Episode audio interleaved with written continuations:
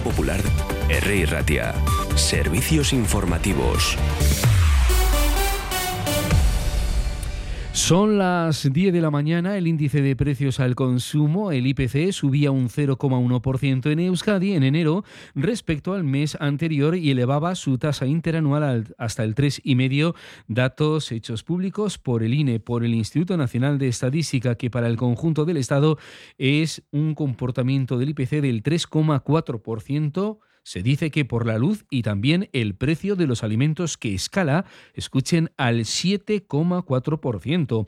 El aceite de oliva dispara su precio un 62,9% en el último año y es un 4,1% más caro que en diciembre y un 176% más alto que en enero de 2021. Alguno hará o alguna hará el comentario que me lo digan a mí cuando voy al súper, un comentario facilón, desde luego, pero caro al mismo tiempo. Por cierto que el IBEX 35 avanza, un 0,4% en su apertura tras este IPC que acaban de escuchar. Y en este contexto, Vidrala, empresa dedicada, ya saben, a la producción de bases de vidrio para productos de alimentación y bebidas, repartirá un dividendo de 1,0180 euros brutos por acción este jueves 15 de febrero, lo que supone un montante total de 32,8 millones de euros cuenta de los resultados del ejercicio 2023.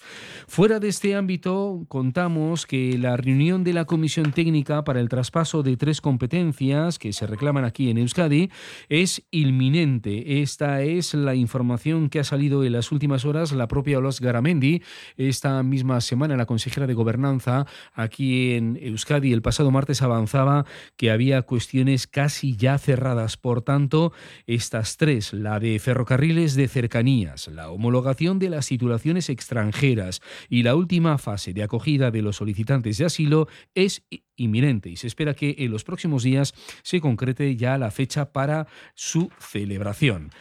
Esta semana les estamos contando que el gobierno vasco aumenta el presupuesto del programa Guisondus de Macunde para reforzar el trabajo sobre masculinidades, que va a poner en marcha una experiencia piloto dirigida a jóvenes con comportamientos machistas problemáticos.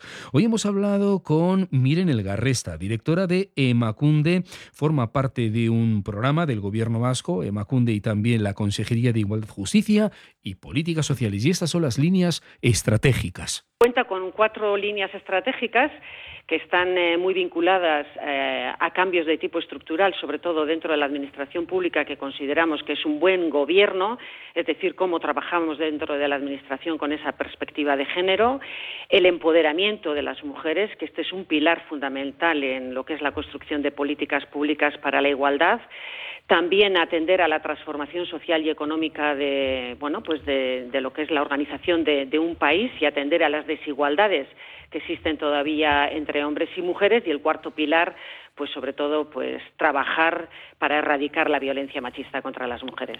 Seguiremos repasando esta intervención y desde luego una referencia de hoy, 15 de febrero, es esto que van a escuchar. La supervivencia por cáncer infantil en Euskadi se sitúa en un 80% en los tumores malignos más frecuentes a 5 años libres de enfermedad, según los últimos datos de evolución del registro del cáncer de Euskadi, que abarcan el periodo entre 1990 y 2016, dados a conocer en las últimas horas por el Departamento de Salud de Osakidecha en este día, Día Internacional del Cáncer Infantil. Ya digo que iremos repasando esta fecha más adelante también en los informativos de RI Ratia Radio Popular. Nos vamos hasta el Ayuntamiento de Bilbao porque sabemos que ha convocado ya el vigésimo quinto premio ensayo Miguel de Unamuno.